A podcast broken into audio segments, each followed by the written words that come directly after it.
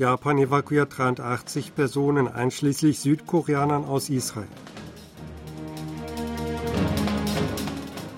Südkorea verschärft Reisewarnungen für Israel und Libanon. Nordkoreas Machthaber will sich für zukunftsorientierte Beziehungen mit Russland einsetzen.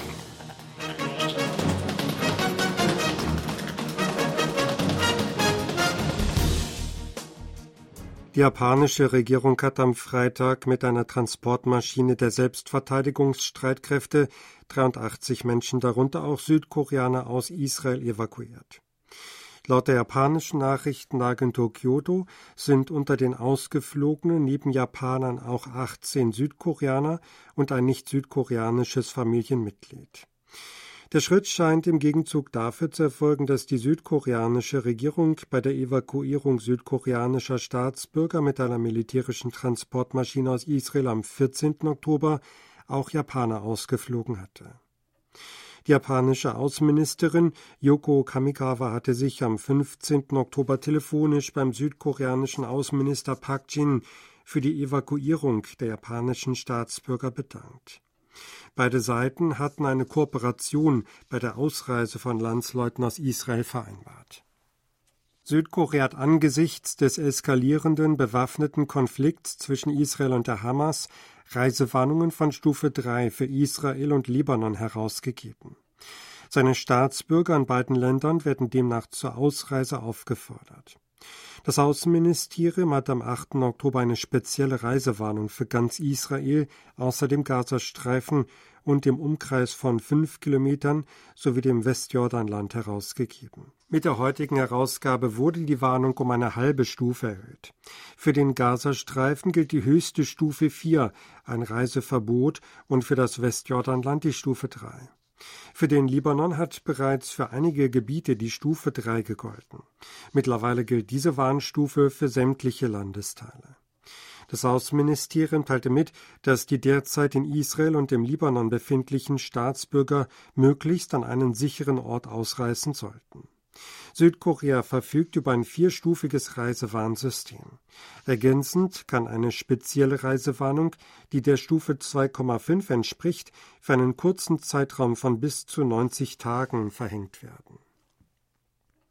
Nordkoreas Machthaber Kim Jong-un hat die getreue Umsetzung seiner mit dem russischen Präsidenten Wladimir Putin getroffenen Vereinbarungen gefordert. Nordkoreas staatliche Nachrichtenagentur KCNA meldet am Freitag, dass Kim die Bemerkungen beim Treffen mit dem russischen Außenminister Sergei Lavrov am Donnerstag in Pyongyang gemacht habe. Kim schlug laut dem Bericht vor, für ein besseres Auskommen der Bevölkerungen beider Länder zu sorgen und auf der Grundlage der beim Gipfel mit Putin im letzten Monat getroffenen Einigungen starke Nationen zu schaffen.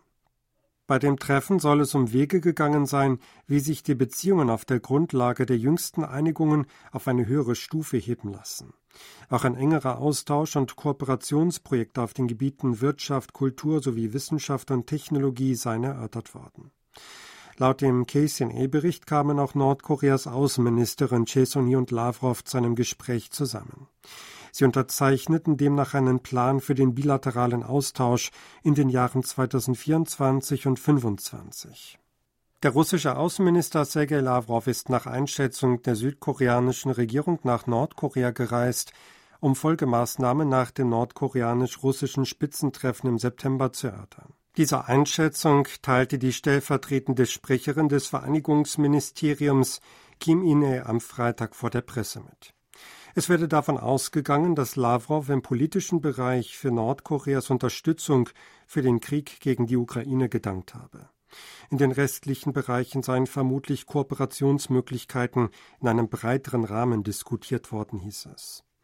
In Bezug auf angebliche Waffengeschäfte zwischen beiden Ländern bekräftigte sie die Position der südkoreanischen Regierung, dass die Kooperation zwischen Russland und Nordkorea nicht gegen internationale Normen, einschließlich der Resolutionen des UN-Sicherheitsrats, verstoßen dürfe. Hinsichtlich eines von Lavrov erwähnten regelmäßigen Verhandlungsprozesses zu Sicherheitsfragen auf der koreanischen Halbinsel hieß es, die Regierung halte an der Position fest, dass sie einen Dialog mit Nordkorea ohne Vorbedingungen wieder aufnehmen wolle. Lavrov hat am Donnerstag auf einer Pressekonferenz im Anschluss an Gespräche mit der nordkoreanischen Außenministerin Choi Son-hee in Pyongyang erklärt, Russland unterstütze die Schaffung eines regelmäßigen Verhandlungsprozesses zur Besprechung von Sicherheitsfragen auf der koreanischen Halbinsel ohne Vorbedingungen. Nordkorea hat die Ankunft eines strategischen US-Bombers vom Typ B-52H in Südkorea verurteilt und diesen als erstes Ziel der Zerstörung bezeichnet.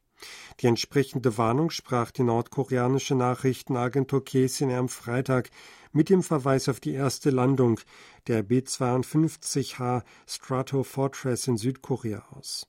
Man betrachte dies als einen schwerwiegenden militärischen Schritt der Art eines nuklearen Präventivschlags, der auf eine physische Beseitigung Nordkoreas abziele. Man beobachte dies mit großer Aufmerksamkeit, hieß es. Man erinnere erneut daran, dass Nordkorea die Atomwaffenpolitik in der Verfassung festgeschrieben habe, hieß es weiter. Die US-Streitkräfte in Korea hatten am Donnerstag einen nuklearfähigen strategischen US-Bomber vom Typ B-52H präsentiert, der am Dienstag auf dem Luftwaffenstützpunkt im südkoreanischen Cheongju gelandet war. Die südkoreanische Regierung hat China und Japan vorgeschlagen, um den 26. November herum ein trilaterales Außenministertreffen abzuhalten. Das berichtete die japanische Nachrichtenagentur Kyoto am Donnerstag unter Berufung auf mehrere diplomatische Quellen. Tokio steht laut dem Bericht dem Vorschlag positiv gegenüber. Die letzte Koordinierung werde unter Berücksichtigung der Reaktion Pekings und der aktuellen internationalen Lage erfolgen, hieß es. Dazu äußerte ein Beamter des Außenministeriums in Seoul am Donnerstag Journalisten gegenüber, dass man sich in der Frage, ob das Außenministertreffen in Pusan stattfindet, näher gekommen sei. Derzeit werde ein für alle Seiten günstiger Termin koordiniert. Nach der Festlegung des Zeitplans für das Außenministertreffen werde eine Meinungsabstimmung über den Zeitpunkt eines Dreiergipfels erfolgen, fügte der Beamte hinzu.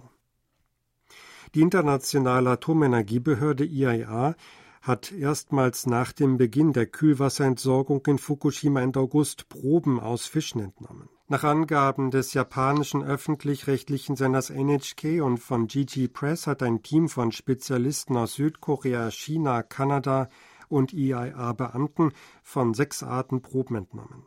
Dies sei am Donnerstag im Fischereihafen Hisanohama in der Stadt Iwaki, etwa 30 Kilometer von dem havarierten Atomkraftwerk entfernt geschehen.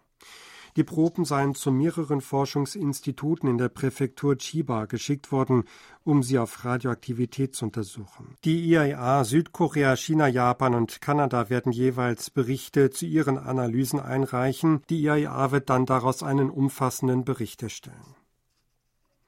Ministerpräsident Han Dok-su hat bei einem Treffen mit dem Präsidenten der UN-Generalversammlung Seouls Bereitschaft für einen Beitrag zur Stärkung der globalen Solidarität unterstrichen.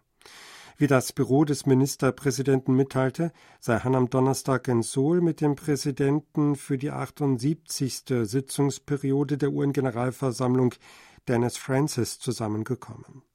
Han versprach, dass die südkoreanische Regierung als nichtständiges Mitglied des UN-Sicherheitsrats für die Amtszeit 2024-25 Bemühungen um Frieden und Stabilität in der internationalen Gemeinschaft und eine nachhaltige Entwicklung unternehmen werde.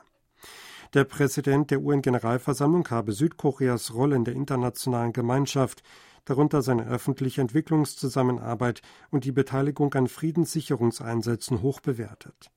Er habe gehofft, dass Südkorea weiterhin eine aktive Rolle beim Umgang mit wichtigen internationalen Angelegenheiten spielen werde, so das Büro des Ministerpräsidenten. Südkoreas neuer Verteidigungsminister Shin Won-sik hat am Freitag mit US-Verteidigungsminister Lloyd Austin ein Antrittstelefonat geführt. Das teilte das Verteidigungsministerium in Seoul mit. Sie kamen demnach darin überein, dass die Sicherheitskooperation zwischen Südkorea, den USA und Japan auf der Grundlage der Vereinbarungen beim letzten Dreiergipfel in Camp David erweitert werden müsse. Sie betonten, dass die gemeinsame Verteidigungsbereitschaft Südkoreas und der USA aufrechterhalten werden müsse, damit auf jede Bedrohung durch Nordkorea reagiert werden könne. Beide Minister hätten die Unerschütterlichkeit des koreanisch-US-amerikanischen Bündnisses bekräftigt und festgestellt, dass sich die Allianz in den letzten 70 Jahren zu einer wichtigen Stütze von Frieden und Wohlstand in der Region entwickelt habe, teilte das Verteidigungsministerium mit. Nach weiteren Angaben einigten sich beide Minister, sich anlässlich des 55. bilateralen Sicherheitskonsultationstreffens und eines Verteidigungsministertreffens zwischen Südkorea und den Mitgliedern des UN-Kommandos im November zu Gesprächen zu treffen. Sie hatten aktuelle Meldungen aus Seoul gesprochen von Sebastian Ratzer.